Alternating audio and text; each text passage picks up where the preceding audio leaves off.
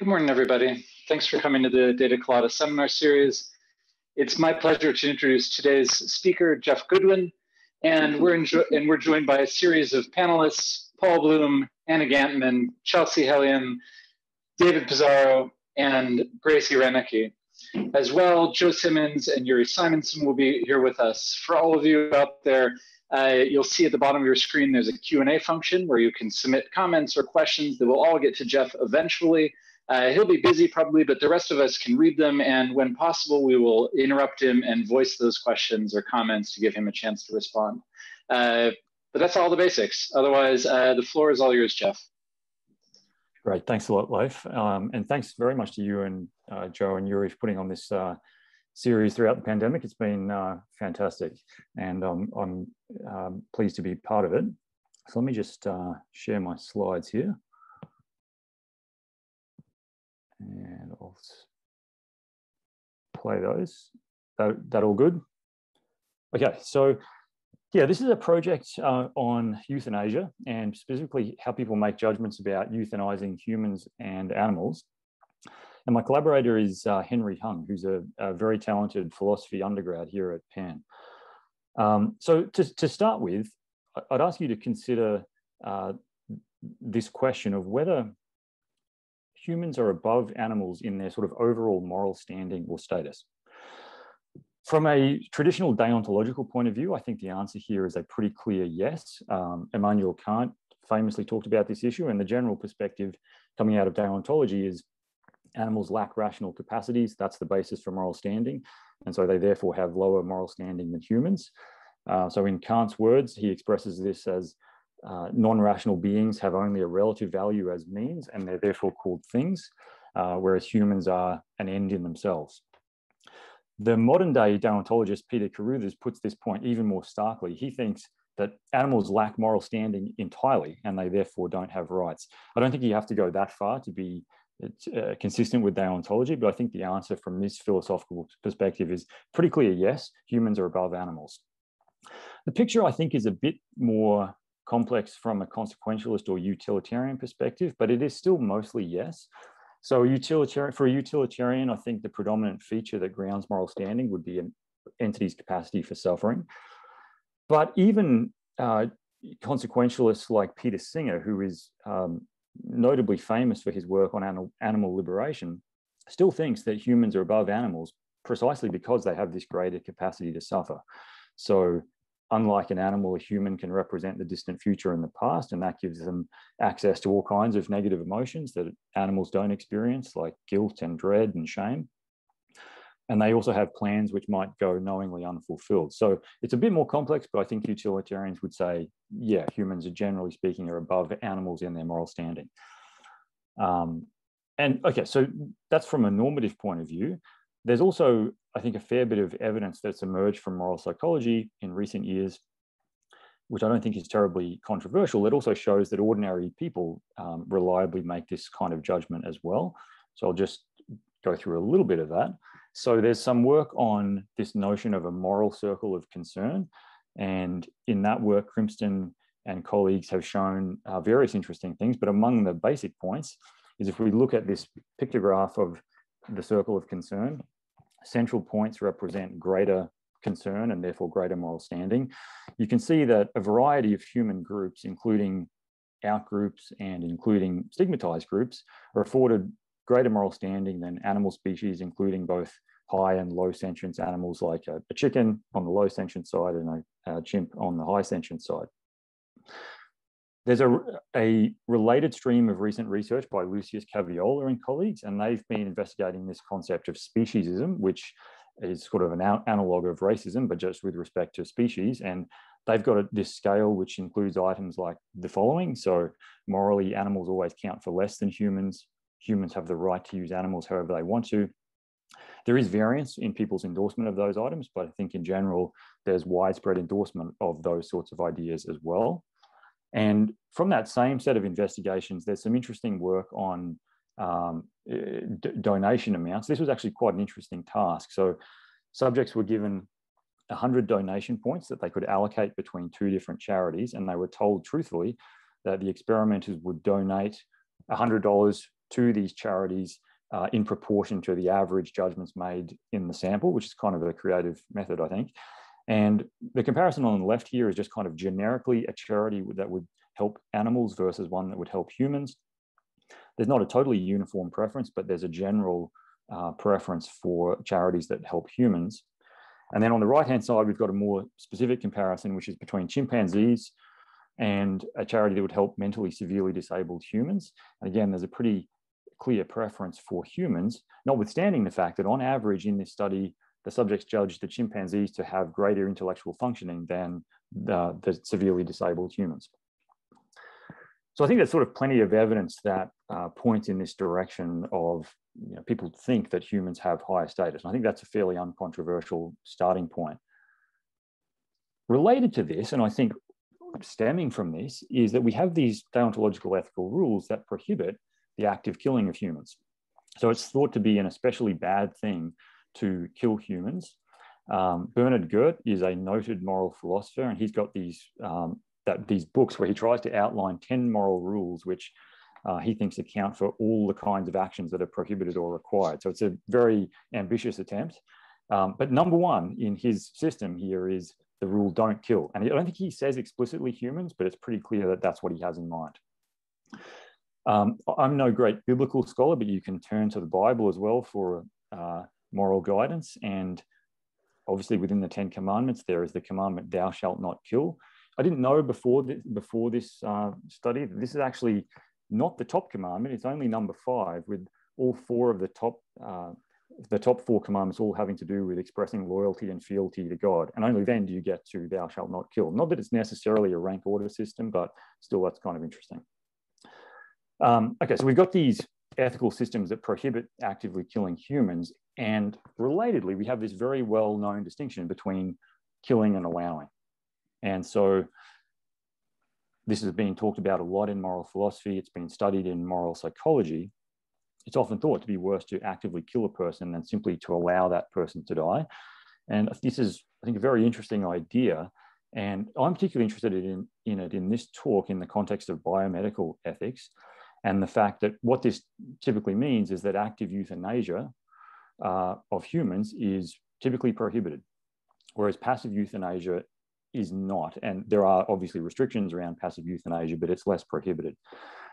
There's variance within the United States. So there are some states, I believe, in the United States that allow physician-assisted suicide, but that's not the same thing as active euthanasia, which is you know actively killing the person. And so, just to kind of uh, express this a bit more formally, the American Medical Association has some interesting remarks on this idea. So in 1975, they opined as follows. The intentional termination of one human being by another, mercy killing, is contrary to uh, that which the medical profession stands and is contrary to the policy of the AMA.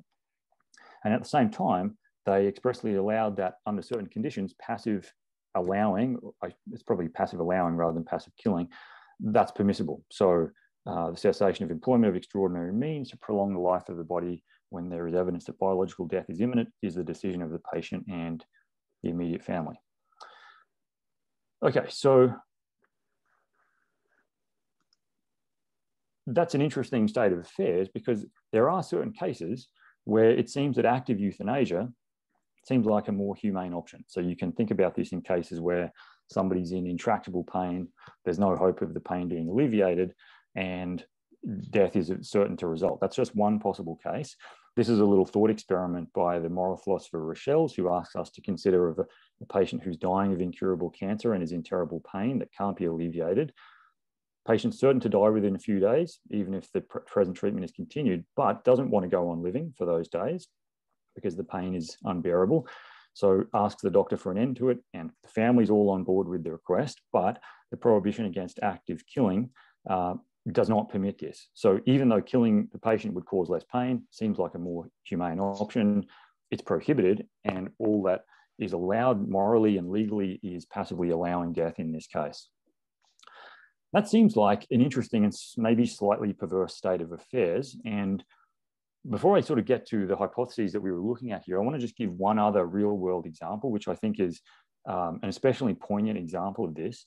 It's a, it's a case of a guy called Tony Nicklinson who at age 51. He was a British man. He was paralyzed from the neck down by a catastrophic stroke. And he suffered from this condition, which is called locked in syndrome, which basically involves, yeah, total paralysis. In his own words, he describes it as follows. So my most of my body is paralyzed. My mind is as it was before the stroke. All I can move is my head, and the stroke took away my power of speech. Now I talk to people with a Perspex spelling board or a computer operated by my eye blinks. In that same essay, which you can read online, he describes his condition as a living nightmare. And there's a picture of uh, Tony Nicklinson after his stroke. Um, and this was a very interesting case, which was widely publicized. Um, so just sort of, sort of some key facts here is that after having lived with this condition for several years, he wanted to die. His wife, family, and friends all supported this decision. Um, but he, this the, the locked-in syndrome is such that it prevents him from taking his own life. So he could he's just physically unable to commit suicide. So this is an especially telling case for active euthanasia. And he sought a court order to allow a doctor to assist him to commit suicide um, without fear of prosecution. Um, and before uh, seeking that court order, he wrote as follows It can't be acceptable in 21st century Britain that I'm denied the right to take my own life just because I'm physically handicapped. Suicide is not illegal. Um, yet, apart from all of the misery he endures in this condition, there's also this lack of agency in being unable to commit suicide. And he also wrote that it's astonishing that we can put a man on the moon, yet still cannot devise adequate rules for government assisted dying. So um, that was the uh, sort of background, and the High Court of England and Wales refused his request.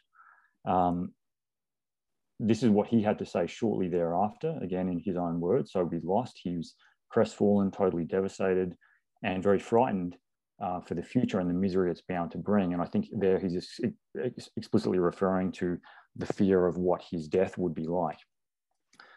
Um, and he goes on to say, this is sort of interesting. I thought, it, I think it's, I suppose it was wrong of me to invest so much hope and expectation into the judgment because I really believed in the veracity of the arguments, quite simply could not understand how anyone could disagree with the logic, but I guess I forgot the emotional component. Uh, okay, so 2012, when he was 58, he'd lived with the condition for seven years. Um, Nicklinson began refusing food. Um, he contracted pneumonia and declined rapidly um, shortly thereafter. And fortunately, from what I can tell, his um, death was not as miserable or painful as it might have been. But still, I think you can look at this and say his death was clearly not what it could have been. And so that's sort of, um, I think, a, a, an interesting and poignant case to kind of you know, make a, I guess, a philosophical argument for the permissibility of active euthanasia in certain cases. Um, I would just say as well, just to, some more background on this, locked-in syndrome is clearly not a common condition. It affects about 1% of people who suffer from strokes, but on aggregate, that's still a large number of people. Not every single one of those people want to die. Some do though. And of course, there are other cases, including cases that involve um, intractable pain, where uh, there may be other reasons why a patient might wish a doctor to take or at least assist in taking their lives. But I think locked in syndrome is a really important test case because of the fact that the, the patient is physically unable to commit suicide. And so the only option is something like active euthanasia. Okay, so I think this is an interesting and sort of perverse situation where you can argue that it's precisely because we value the lives of humans so highly and have these attendant moral rules about prohibiting active killing that we are actually in a situation where we're prohibited from doing something that would actually further their best interests. And the contrast case for this talk is the case of animals. And for animals, this idea of mercy killing seems much more widely accepted. So people will not directly themselves, but they'll ask a vet to put down their pets all the time because of painful conditions in order to spare them the misery. And the interesting thing about this is the reason that that seems morally acceptable is precisely because we think it's in the animal's best interest. This would be best for the animal, and that's why we think this is an allowable thing to do. And so I think it's fairly obvious that this is much more accepted. Um, you can even find on the web various manualized approaches for handling this. So to just give you a, a kind of parochial example, this is a, a document that I found from the Western Australian Departments of Parks and Wildlife which outlines standard operating procedures for the humane killing of animals. And this is the table of contents, just the first part of it you can see that we get into deciding when this is necessary, how we should go about doing this, and then various kinds of killing methods and their pros and cons for um, killing animals. Okay, so uh, Geoff, yeah, Geoff, um, I see where this is going. This is fascinating. I see the argument. I see what the experience is going to be. I, I, I find it really persuasive. But but there's another argument somebody can make, and I'm not sure you're going to get to this, which is that they could agree with you and with me that in these, that case you raised, it's really unfortunate nobody could kill the guy, and he should have been killed. He should have had his wishes granted. But the counter argument would go, well, but if you give physicians the power to actively kill, in, it might do good in some cases, but it's too much power and would lead to all sorts of abuses. And so this, in that put that way, it may be right or may be wrong, but it's not as plainly irrational as, as you would otherwise think it to be. Yeah, um, thanks, Boyd. That is a great. And in some ways, I've got no evidence today that's going to really strongly defend against that point. So you've kind of skewered my argument at the, at the first hurdle. But I guess what I would say is, um, in some yeah, so I think that's something that ought to be measured in this context. In some ways, you could say the same thing about rules for passive euthanasia. I mean, we do have various kinds of rules that are legally implemented that allow passive euthanasia. And there are, you know, some of them are quite difficult. So it's not that easy to for a doctor to enact passive euthanasia. So I guess the question that brings to, that brings to my mind is, well, why are, why are we not so worried about this excessive power or slippery slope type argument in the case of passive euthanasia, but active euthanasia somehow activates this more? Um, I'm not exactly sure. I think I, I. Oh no, please, I'm sorry. No, no, I was going to say I, I think there are answers. A doctor, the power of active euthanasia in Asia in the wrong hands could kill everybody he wants. Mm. While passive euthanasia, as you point out, would only kill people under very certain limited circumstances. So it's sort of less of a power. Mm. I just I don't view this as a sort of a, I think this is a maybe things to, to work out with people's intuitions about the science. Mm. So, sorry, Chelsea. Oh no, my totally my fault.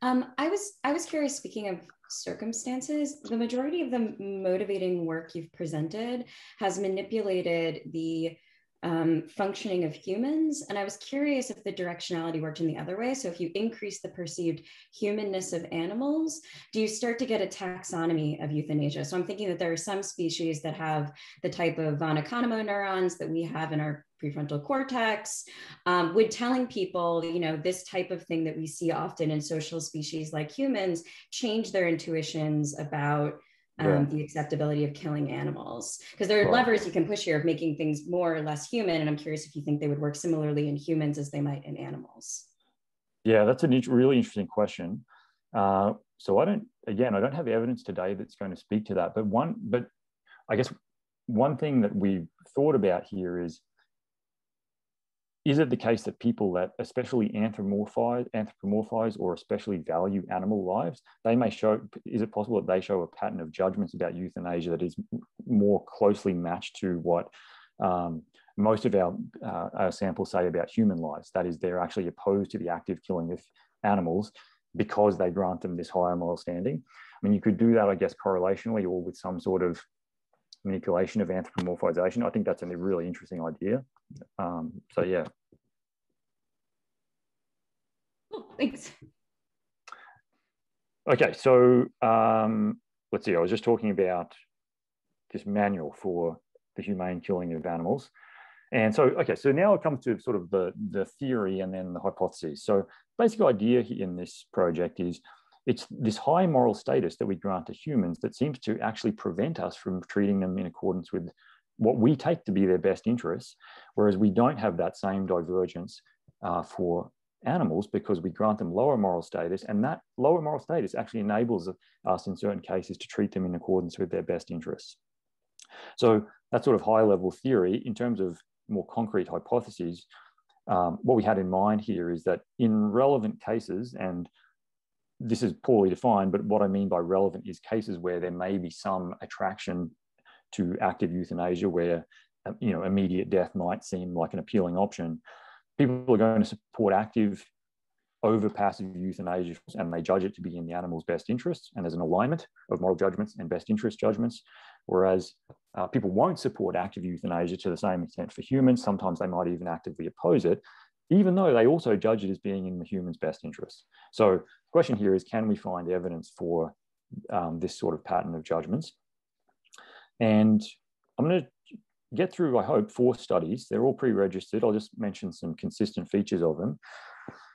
So we didn't study locked-in syndrome. I think it's a great motivating case, and it'd be interesting to do studies on it. But in these studies, we contrasted a human infant with a young animal. Um, in all cases, um, they were suffering from a terminal disease and in intractable pain. The reason we chose an infant is we just thought it's more comparable to an animal because they don't yet have necessarily a concept of themselves. They don't yet necessarily have a concept of death. Um, they don't have plans for the future. So it's sort of trying to equate a little bit more closely in terms of the entities in question. Um, we asked people to make judgments about the morality of active or passive euthanasia. And in all studies, we have some measure of welfare consequences for the patient. So we started off by measuring judgments of pain that would be caused by the procedures. And then we moved later on to judgments about what people think is best for the patient. Um, and these are all MTurk studies. Um, fortunately, they were run some time before the, some of the latest doubts have emerged about MTurk research, but future, I think we're going to go to prolific for, for this. Um, okay, so here's study one. This is the vignette. Um, we started off with this uh, hypothetical made up syndrome. We moved away from that later. But as you can see, it's a puppy or an infant boy. They have this nervous system disorder. It leads to chronic extreme pain. And there's no way to remediate the pain because we don't know much about this disorder. In order to keep the entity alive, medication needs to be provided or multiple organ failure will result. And the expected lifespan with this sort of uh, default regime is three months. And what people were told is there are three options. One is to just keep providing medication, which leads to a three month painful lifespan. You could discontinue the medication right now, which would lead to passive euthanasia, and that would lead to a three day lifespan, but it would be painful. Or you could actively euthanize the patient with a lethal but painless injection leading to their immediate death. And uh, between subjects, so those out, options were outlined, and then between subjects, we manipulated what was done. So some subjects judged passive euthanasia, other subjects judged active euthanasia. And we had some moral judgments. So to, uh, to what extent do you agree or disagree with the decision? How moral or immoral do you think it is? And we aggregated them as a composite index of morality. And then we also asked a pain judgment. So let's say the choice was the lethal injection. Um, it's a relative judgment relative to the default course of action to keep the, the patient alive. How much do you think this choice would reduce the infant or puppy's overall pain? Geoff, can I ask a quick question? Sure, yeah. So I think this is a really interesting study and I, I, like where you're going with it a lot, but I am curious about the the choice to use like a made up syndrome um, and and the way that you described it is researchers not knowing much about it like the, the research is ongoing mm. um, so it seems like there's not going to be a cure for it but i'm wondering if participants just because the stakes are so high right. in actively euthanizing an infant what if actually you know they can figure out a cure and and right. the decision was premature that seems to apply more to the human case than the than the puppy case yeah um, thanks gracie that yeah that is a nice point um, yeah, I mean, this is this is, an, and you sort of bring up an issue that lingers over uh, some of this research as well, which is, well, how do you know that the subjects are, are totally with you in believing the materials in the stimulus? Well, what if there's some other way? What if there's a miracle cure that might come along? I totally agree with you that using a made-up disorder is not optimal, and we did move away from that in the later studies. Um, I hadn't actually thought about it in that context, but yeah, that's another that's another reason why one may not want to do that. Although, just chime in to be fair uh, to your method, I think um, people who are making those decisions in real life, there is often not uh, a hundred percent certainty that a child is going to die. So, uh, mm. my aunt was a neonatologist at, who ran the IC, infant ICU, and she was constantly trying to convince parents that a 98% chance or 99% chance of death within a few days was enough to passively euthanize. Yeah. And they just held on to that 1% as if it meant everything to them. Um, right, right, right. Yeah, it sort of raises a, it raises this interesting question, which we've not measured in any of these studies, which is whether people have more I guess, irrational optimism in the case of a human as opposed to an animal patient and how that factors into these decisions that they're making. Um, so yeah, uh, we don't have data on that, but I, yeah, it's a good point. I have a question too. It seems like um, the person that it's wrong for is the doctor. Like it's the doctor who is not supposed to do this. And so when we when we have like state sponsored executions, right? They'll do things where the person who's doing the execution is somehow like one degree removed, right? It's like you don't see their face or they don't know which which gun has the bullet in it if it's a firing squad right? And so it like removes the responsibility from the actor. Yep. and in all of these cases that is missing right? It's like you know the doctor did it on purpose. Yep. And so i'm curious about what you think about uh, changing features of the the doctor rather than the patient. Yeah so um, that is an important factor as well. In these early studies we didn't get at this. In the last study today we we, we ask a general question, which was designed to pick up something like this, among other things, which is just sort of thinking more broadly about the social consequences from the decision, thinking that, yeah, maybe one reason people object is that this just places too much of a moral burden on the doctor. And that's, and that's part of the reason for the objection. Um, as you'll see, that actually maps on reasonably well with moral judgments, although when I get to it, I'm not totally convinced that, that that's like the dominant explanation, but it's certainly a relevant factor here as well.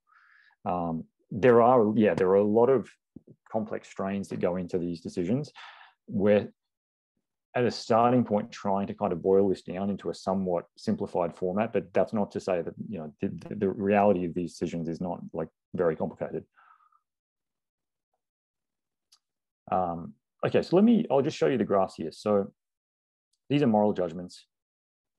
Competent moral support for active euthanasia. People overwhelmingly favor it for the puppy and they oppose passive euthanasia.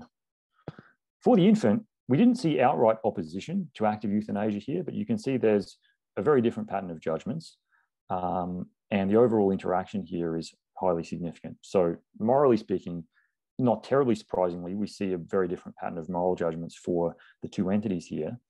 Then you can go to pain judgment. So, how painful did they think the procedure would be? And people thought that active euthanasia would be greatly less painful than passive euthanasia for the puppy. And they thought similarly for the infant, though not quite to the same extent. I think the dominant message of these data is the, the large main effect of passive versus active. There is also a significant interaction, although I don't think that is as important here. But I guess what I would highlight is this does provide some initial evidence that for the animal, there's a kind of concordance of judgments here. The moral judgments seem to go along with the pain judgments, whereas for the uh, the infant, that we don't see that same degree of concordance. And so you can look at that a little bit more formally with mediation analyses. So what we're looking at here are just, is the difference in moral judgments of active versus passive euthanasia mediated by assessments of the painfulness of the procedure and therefore some consideration of victim welfare. And so what we find is that that is true for puppies. So their moral judgments of the acceptability is mediated by judgments that active euthanasia is going to be less painful. That's why it's better. But we don't see that same mediation pattern for the infant. So sort of some evidence of dissociation of those two judgments here. Um, yeah, so that's sort of the, the message so far. moral judgments seem to be more closely associated with pain or welfare judgments for animals as compared with humans. And that's basically going to be the theme of the next few studies, but we'll hopefully improve on them in a few different ways. So, Geoff, um, are you going to use adults at all? Because if, if you are, then I won't ask my question. Uh, um, no, I'm not, not okay. in these studies, yeah. So one of the things I was going to ask is, it's interesting to use infants, and I totally agree that that's like the, the place to go. Um, but infants, you know, you start out off with the deontological arguments of you know humans as as having capacity for suffering and be, be, largely because they're rational creatures. It's hard to know what an infant wants if it wants anything at all. And um, I think we're often inferring. I mean, we do this explicitly legally when we say, well, you say you want to die, but I don't believe you because a truly rational person would not want to die. Um, I, I, maybe that's an assumption. but we don't have the same for infants where we're trying to infer what they would really want under like their coolest condition, you know?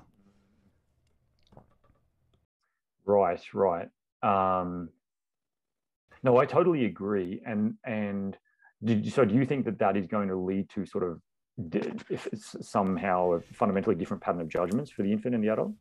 I I I don't know, but like picking the infant is exactly the right control, I think, for animals because you're you're just manipulating the humanness. But it just seems like there are when when I think about people, for instance, we actively stop people from killing themselves all the time, right? right. So we, we stop people on the bridge and say, no, you have something to live for, because we think that they would actually once they calm down from whatever you know this i'm not saying this is actually mm-hmm. what people think but we we intervene because we think that they have true underlying desires that would be to live if they if only they weren't clouded by right right right. Yeah in some ways this this sort of reminds it's sort of a similar species of um, possible consideration as well look if we just wait long enough there'll be a miracle cure that will make everything better for this person. If we just wait long enough this person will snap out of it and they no longer would want to die. Um, and yeah it is possible that people think like that in these cases um, and it's definitely worth looking at. So I, I, I think that'd be an interesting next step to, to take with this. Just for sort of from a normative point of view, you know, if you take a case like Tony Nicklinson, the poor guy's had this condition for seven years. He's consistently expressed this desire. At, at a certain point, you know, you kind of have to be like, well, we, you know, Absolutely. I think actually, I, I wonder what you think, but but I, I think we're actively resisting temptation to, to actively euthanize. Like in those cases, I think we're just mm. like shit. I have to have this rule, kind of like what Paul was right. saying. Right, but like right. the temptation is just to like, like I, you're telling the story, and I'm wishing one of his friends would have the guts to like just do it, and you know, and right, right. yeah.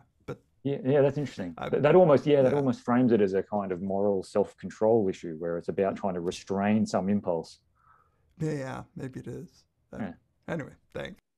Uh, Geoff, to take something in a different direction, one of the questions in chat, which was interesting, was about how universal the prohibition against active euthanasia is, whether you'd find it in non-weird cultures. Right, right. Off that, I like the findings of the study. Maybe you do something like this later, but I wonder whether one reason why we morally disapprove of somebody, of a doctor does active euthanasia, is that that doctor is breaking the law. Yeah. And and what I wonder is whether the results would shift. Maybe they would, maybe they wouldn't. If he said, "Let me ask you about a culture which has no laws either way; they're both fully permitted." Right. You think then people would be more rational for the human case? Yeah. So it, this question of legality is an important one, and in these early studies, we neglected it. In the last two studies, we do include an explicit stipulation that they should assume that it is legal and there's going to be oh, no okay. penalty to the doctor. Now, that can go so far. I mean, I don't know. I often have some question mark about how much this sort of explicit stipulation is actually going to work. Does it really get people into that mindset? That's what we've done so far. If yeah, if there's a more thorough way to kind of unstitch those legal considerations, I'd love to I mean, use it. I might be wrong in my facts, but based on a novel I heard that in Amsterdam, doctors can do active euthanasia. So you say this yeah. all happens in Amsterdam. Yeah, right, right, right. No, that, that's a that's a good frame. We didn't do that. We didn't say, "Oh, look, this is somewhere else. This is not the United States." Amount that that would be more effective. Yeah. But anyway, what we see with the stipulation is doesn't seem to change anything much. In fact, it actually it actually becomes a little bit more clear. I think um, pro probably for other reasons. So, um, okay, so, so I'll uh, get to study two here. What we did, um, very similar design. Instead of using sort of euphemistic language here, we actually described this using the word killing. We thought perhaps one reason we're not seeing outright opposition to active euthanasia is for something like this reason. We also made the description of the pain a little bit more realistic. Maybe not that realistic that someone's in constant excruciating pain. So we described it as more moderate and still constant with spikes of very intense pain. And we also asked an auxiliary question here.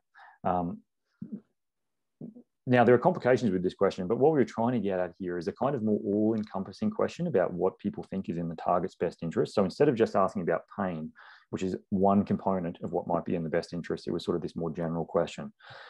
So um, here's a vignette very similar um, with the changes that I just mentioned. And we also, for somewhat arbitrary reasons, changed the lifespan to one month. And instead of life preserving medication, it's a, some sort of life support mechanism. But I think those are just incidental features. And so it's a puppy or an infant again. And um, the additional question here was uh, carrying out the decision, whichever one it was, which you were uh, randomly assigned to, uh, do you think that would be in the infant's best interests? And people agreed or disagreed with that. So here's the data, same similar number of subjects here.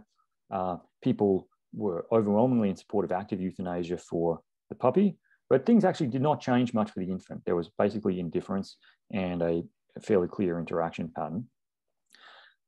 But again, we see a different pattern for pain judgments where active euthanasia much less painful for both the puppy and the infant. And we see a very strong main effect, and in this case, no significant interaction. So again, we're seeing concordance of the pain judgments and the moral judgments for the puppy, but not for the human infant. Now, we expected that we'd see something like this for the best interests judgment, but actually things got a bit uh, uh, uh, uh less clear here, uh, which is sort of interesting. So best interest judgments, people thought yep, active euthanasia is clearly in the puppy's best interest. And we thought that they would say the same thing for the infant, but in fact, they didn't. Their judgments for what was in the target's best interests actually more closely mapped onto the moral judgments. This is not really what we're predicting, and it was uh, slightly puzzling. Um, this is a significant interaction. But we also, um, perhaps in some defense of our theory, raised some potential, there, there were some concerns in our mind about what these best interest judgments were really telling us. On the one hand, this best interest language may be a little bit abstract for the average subject. And on the other hand, it came right on the back of the moral judgments. So there's a, some concern here about belief overkill or consistency pressure, where people are just transposing what they said for the moral judgment to the best interest case, and when maybe not getting the most accurate signal. So that was one thing we wanted to try to um, address in the next two studies. So I'll just give you a kind of overview of what these will do. Um, one of the big goals is to try to assess a bit more clearly this relationship between moral judgments and best interest judgments. And to do that, um, we used some slightly less abstract measures of best interest. I'll show you them exactly in a second. Also, and I think this is maybe be the key feature, we separated these judgments between subjects. So some people made judgments about the morality of the procedure other people just made judgments about what would be in the target's best interests, and this is designed to reduce consistency pressure. And the other thing we did, and there's certainly room for debate as to whether this is um, as to the merits of doing this, but when we asked about the best interest judgments, we only asked them with reference to the consequence of each action, not the actions themselves. The reason we did this is we kind of wanted to screen off the scruples or objections people have to the specific actions and just get them to assess okay what would happen if you took this course of action? So you'll see how that plays out in a second. Obviously you, uh, you don't have to do it that way. You could you could do it in another way i forget real quickly did you did you uh, describe the method for passive euthanasia? Um, yeah in the scenarios it's basically just the the entity is being kept alive on life support and passive euthanasia is just withdrawing that support basically. Um, we didn't we didn't tell them explicitly uh, you know and, and, it'll be this painful. We led them to make inferences about that and then the final thing we did and this connects to something paul was saying is uh, yeah we, we instructed them that op all options were legal and carried no penalty but you could take that further and i like the idea of how to do that okay so the design is a bit more complicated but i think it'll make sense I hope it'll make sense. So subjects are making judgments of a one month old infant or a puppy, that's between subjects. Also between subjects, they judge the what's morally the best option and what's in the target's best in interests. And then within subjects, this time they rate all three options. So previously we just got, we assigned them an option and they rated that. This time they rate all three. So it's a two by two by three design. And this is the vignette here there's actually not much to see here. This one's very similar to the one we used in study two, but I'm just sort of showing you that for uh, completeness. And okay, so in the moral condition, there are these three, the same three options, and uh, with that wording about legality and no penalty. And this is what it basically looked like to the subject. So oh, hang on, I'm not quite there yet. Um, the questions were how moral or immoral and how much do you support or oppose each option? So it's a slightly different question here. And they gave those judgments for all three. So this is a screenshot from the survey. How moral or immoral do you think each option is? That's one of the moral judgments and they just rate all three. And then how much do you support or oppose each option? They rate all three. And then the best interest judgments, we were trying to sort of concretize these um, for the subject. So this time, these judgments were how good or bad for the infant do you think each of the following possibilities is? And you'll notice we're not describing the method here. We are simply saying it continues to live for a month, or it continues to live for two days, or it dies immediately and painlessly. So we're sort of screening off the action component. And then the other one that we that we came up with here is just how advantageous or disadvantageous. Not surprisingly, that correlates very well with the other one. Um, so those are the best interest judgments, and then subjects make those judgments or the moral judgments. And so what we're predicting is uh, for the moral measures, active euthanasia will be preferred, preferred to passive for puppies, but not humans. And for the best interest measures, immediate death is going to be judged preferable for both puppies and humans. And if that works out, uh, we should see a three-way interaction. So let's see how that works. Um, Okay, so we again had 300 or so subjects. Moral support is overwhelmingly clear for the puppies for active euthanasia. And this time for the infants, we actually start to see a directional reversal that's non-significant, but it's the same general pattern that we've seen previously. That interaction is highly significant. Now, for the best interest judgments, where these are being made in isolation, separate from the moral judgments, and the wording is slightly different, people judge the consequences of active euthanasia, that is immediate and painless death, to be overwhelmingly in the best interest of the puppy and also overwhelmingly in the best interest of the infant. And the main story there, I think, is the main effect, although there is also a significant interaction just reflecting the degree of difference in those judgments for humans and infants. And we didn't quite reach significance on the three-way interaction here. So it's not quite uh, where we might ha have wanted this to be. So that then gets me to the last um, study here. And this one has a very similar design, but one major difference is now we thought, well, we've been using puppies. Maybe that's not the best choice. Um, first of all, they're a domesticated animal. People, uh, people may have certain kinds of specific feelings about puppies that could be relevant to their judgment. So we basically said here, let's use a chimpanzee. It's our, genetically our closest relative.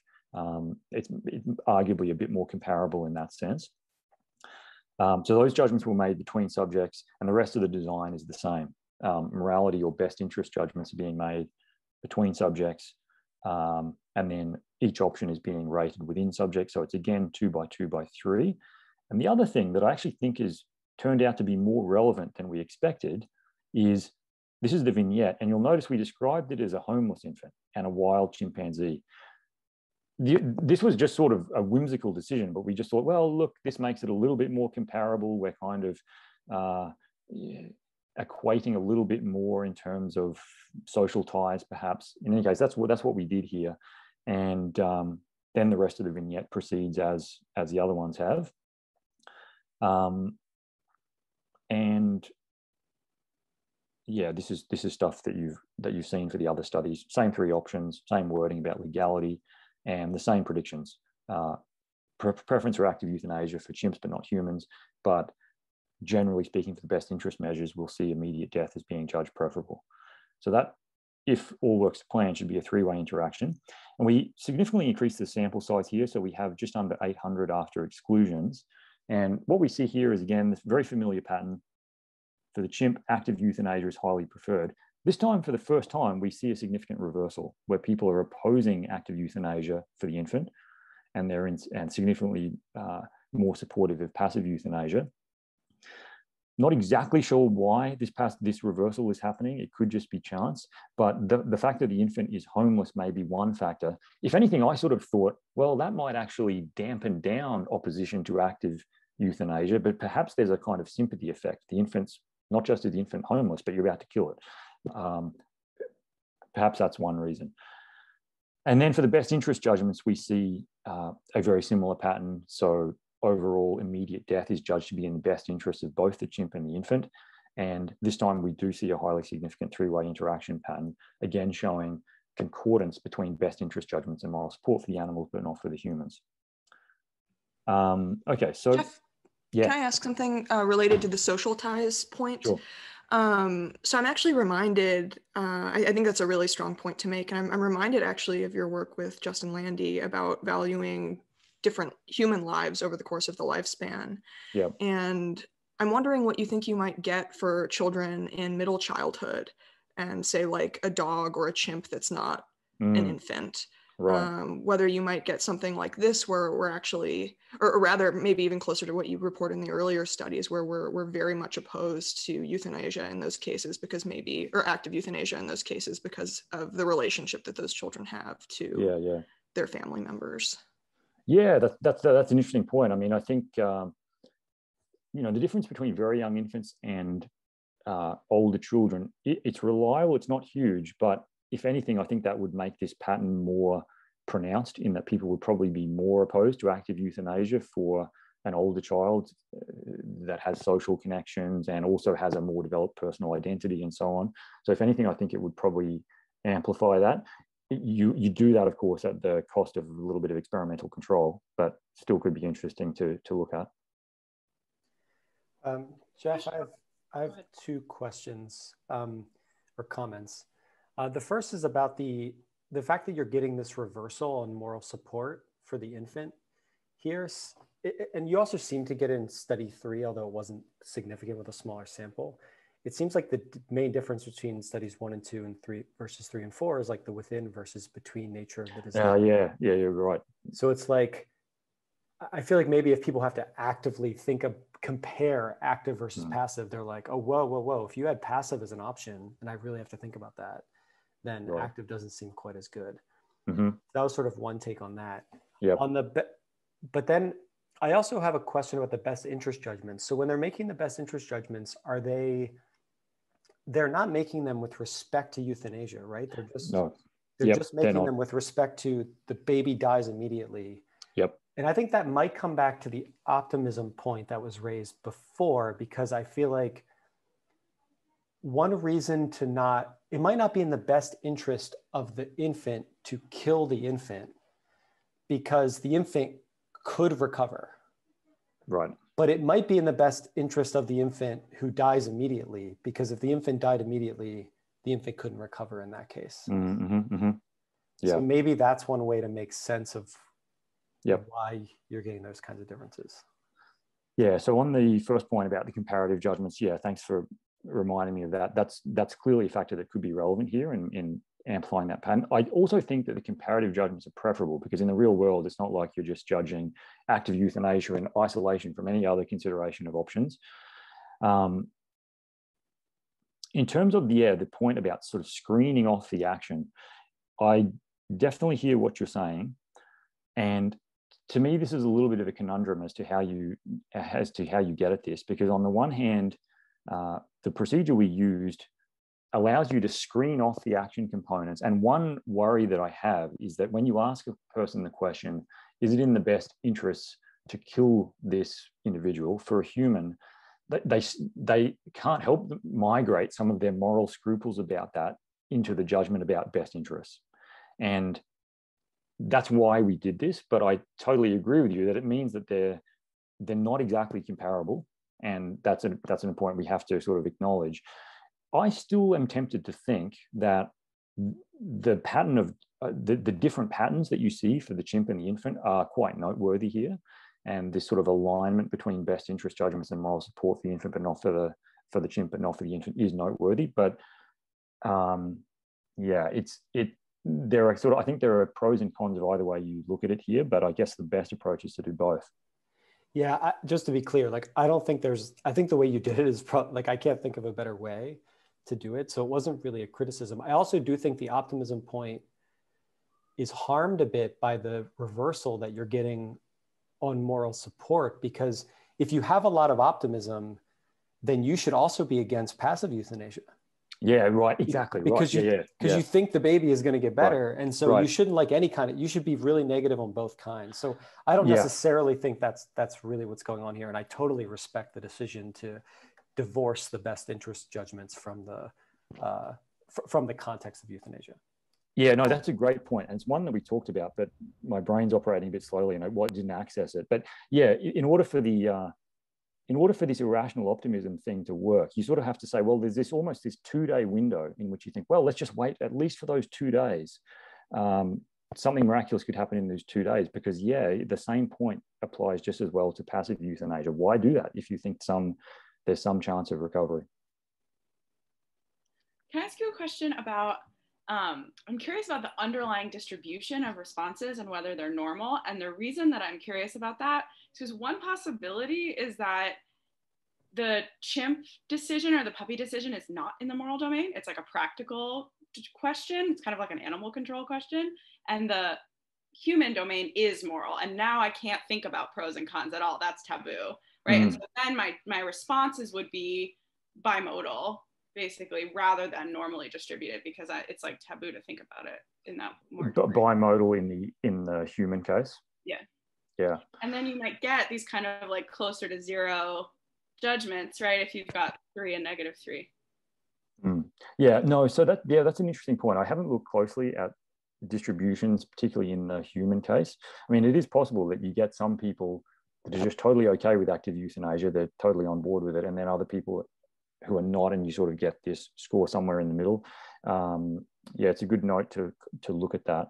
Whether people think that the moral decision is not in the moral domain, that's also interesting. Um, we haven't asked that. I guess you could ask a question about that. Although I, I guess my prior belief on that would be people probably think of this as a moral decision because it's pretty, you know, there's a lot of pain there. And I, I, tend to think people will think that of that as moral, but I don't know for sure. We haven't shown that. I, I tend to, yeah, I think uh, I'm presenting it as extreme for rhetorical reasons. I agree that probably people do think it's in the moral domain, but I wonder, it, it seems like there's some difference if one is um, you're getting this kind of like linear like dose sensitivity for one and not the other that suggests that like the human one has more like taboo in it or something mm.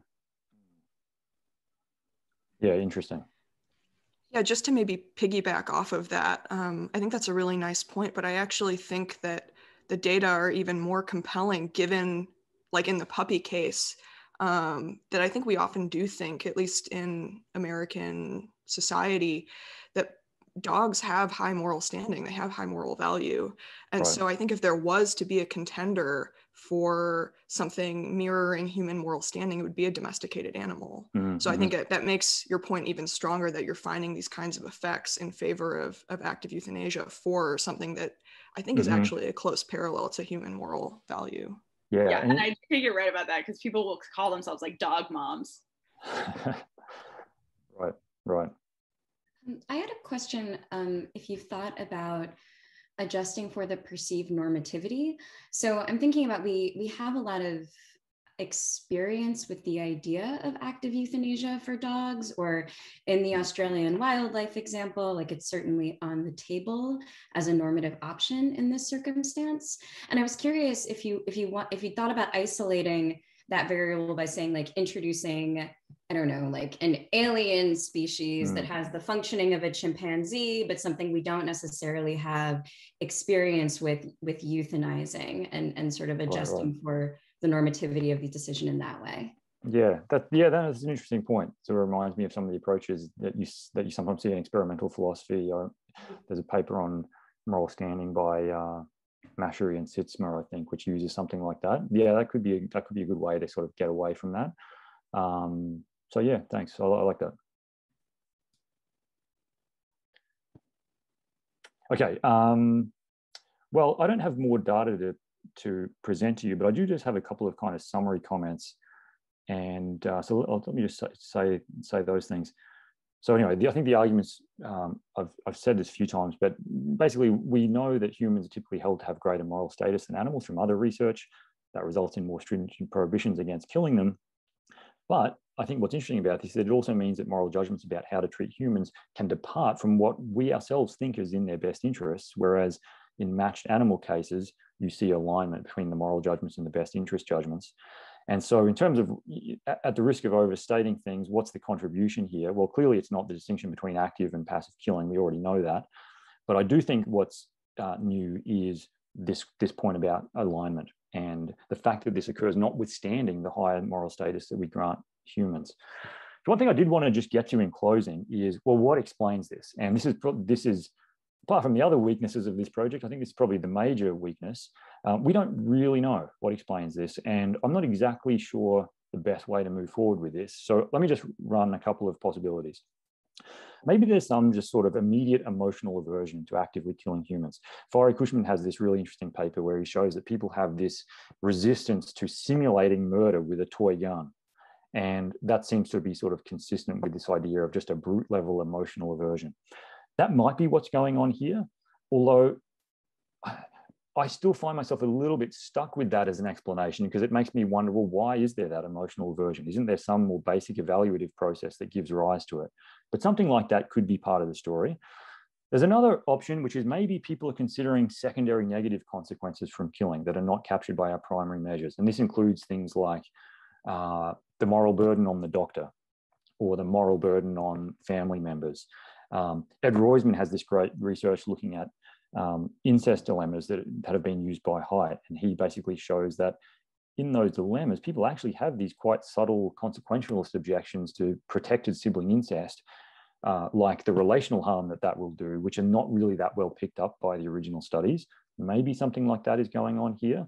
We made a sort of half-hearted stab at that in our last study where we just asked people this global question, which was supposed to be a kind of catch-all for these kinds of secondary negative consequences. And it actually turns out that that mirrored the moral judgments really well. So um, I won't go through all the details here, but it's the same basic pattern, uh, the, two, the same two-way interactions and the same three-way interaction for these judgments for other people. However, this one has the same problem as I mentioned earlier for the best interest judgments. It came right on the back of the moral judgments. To what extent is consistency pressure playing a role here? And I personally find it a little bit hard to believe that it's this judgment which is the primary driver of the of the main moral judgment. It might be a factor but i'm a little skeptical. That it's the main thing. And then the third thing and i have to say i'm sort of partial to something like this is that people just hold these moral rules that prohibit active killing. They've learned them culturally or religiously and they just have this kind of rigidity about these rules. I think that's linked to the first explanation that the, having this rule might lead to a kind of emotional aversion. But I guess where I'm stuck on this is how do, how do you show this? What sort of evidence would be compelling evidence that this is the right explanatory story as opposed to any of these other ones? So uh, yeah, we're certainly not done with the project. And I, with that sort of slightly deflating ending, I guess I will stop there and ask for any more questions before we close. I think that's a wonderful talk, and there's a parallel case which I've often struggled with, which seems to share similarities of your work, which is we're very reluctant to torture people for punishment, to, to whip them or to mutilate them or so on. But and people say it's too cruel. But if somebody said, would you rather spend five years in a maximum security prison or have your finger chopped off? I choose to lose the finger. And I bet most people would say, both. It's worse to spend the years in prison, but also mm-hmm. you can't chop off your finger because it's too cruel. And there's a weird that's contradiction great. there, I think, which yeah, yeah. is similar to the contradiction you find in your work. Yeah, that's great. That's a that's a really nice parallel case. If anybody wants to do that research with me, by the way, I, I, I always want to do that.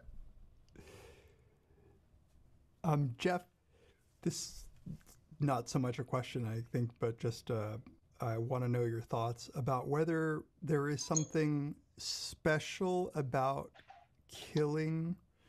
Um, I mean, sort of what Paul's saying, but maybe a little different. I mean, so there are people who really, really, really, really want to be amputated, but they have no uh, medical condition that would require it.